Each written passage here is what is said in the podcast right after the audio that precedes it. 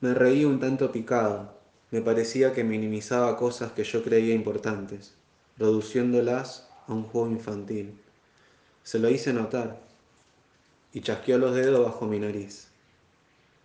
Así es, justamente, Luis, un juego infantil. Solo un juego, un juego que te permite esquivar los inútiles combates. ¿Que por qué has de huir de combates inútiles? No porque seas hombre de paz, sino porque quieres tener paz. Si fueras hombre de paz, intentarías convencer al otro de la conveniencia de vivir en ella, lo cual te llevaría derecho a nuevos conflictos. No, quieres la paz porque necesitas fuerzas, y necesitas fuerzas porque se requieren en abundancia para viajar por los misterios de la vida. Las emociones, las discusiones, los ataques de rabia, las convicciones incluso, por poco que uno pretenda defenderlas, son temibles devoradoras de energía. Te chupan la sangre, te dejan exhausto, sin darte nada a cambio. Es absolutamente necesario que las veas tal como son, es decir, como puros vampiros. Por lo dicho, tuve la sensación de que el chura hacía demasiado poco caso de las pasiones humanas. Me rebelé.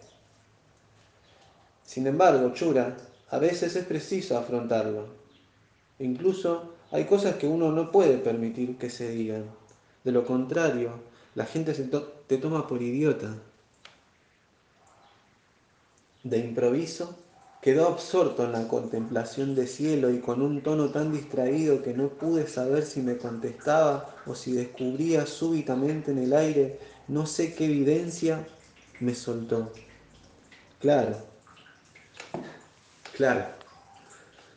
Entonces, ¿entonces qué? Escaló una pared derruida y se sentó tres metros más arriba con las piernas colgando. Se puso a sacarle brillo a su fusil. Y puesto que yo quería unirme a él en su percha, me dijo tranquilamente, quédate donde estás. Donde yo estoy, no hay sitio para dos. Me sentí desconcertado. Tenía ganas de reanudar la conversación que tan extrañamente el chura había interrumpido, pero no sabía cómo arreglármelas. Alcé la cabeza y me atreví a decirle, ¿se ha molestado? sin dejar de ilustrar el cañón de su fusil mediante grandes salivazos enjugados con los restos de una camisa, me contestó. ¿Por qué me habría de molestar? Me gustas mucho, Luis. Usted a mí también. Me costará mucho dejarle. Te enseñaré a viajar antes de que te vayas. Sí, Muchas gracias. Se dejó rebalar y caer delante de mí dando un ligero salto con la misma ligereza y suavidad de un pájaro que se posa. Me tomó de los hombros y me dijo suavemente, guardate tus gracias y deja que yo te dé las mías, amigo mío. Me miró con un aire de gratitud tan extraordinariamente sencillo que a punto estuve de echarme a llorar. No acababa de reconocerlo. Conocía su aspecto riguroso, capaz de una extraordinaria atención hacia las cosas, y de repente le descubría tan vulnerable como un santo vagabundo sin mostrar ni pizca de aquel amor que ilumina. Balbucié. Chura, ¿por qué me da las gracias a mí, si es usted quien me da tanto? volvió a adoptar su paso acostumbrado de paseo en dirección al sol, que en aquel momento enrojecía hacia el oeste.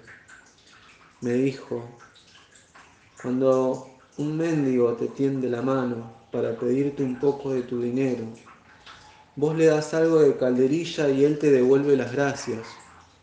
Piensas que eso es evidente, que pertenece al orden natural del mundo, pero la verdad es que cuando un mendigo te tiende la mano, lo hace para ayudarte a salir de algún sitio. Te corresponde, pues a vos darle las gracias. ¿A salir de qué, chura? De tu pozo de indiferencia, de tu sueño, de tu íntima miseria. Los mendigos son donantes invisibles. Recuérdalo. Vos me ayudás mucho, Luis. Sin vos, al estar despierto, no me sentiría bien. Afortunadamente me tiendes tu mano constantemente. Soy algo idiota, ¿verdad? Lancé una carcajada. Idiota usted, Dios santo, chura, ¿cómo puede decir una cosa así? Yo temblaba de pies a cabeza y mi corazón bailaba, tenía ganas de estrechar contra mi pecho a aquel viejo padre con todas mis fuerzas, jurarle fidelidad eterna, andar junto a él hasta el fin de mi vida. Se detuvo, me lanzó una mirada rápida, alegre, viva, burlona, como si acabara de realizar para mí una sesión de ilusionismo. Me dijo, no tengas miedo de que te tengan por idiota. Lo que importa no es la ceguera de los demás, sino la mirada del águila.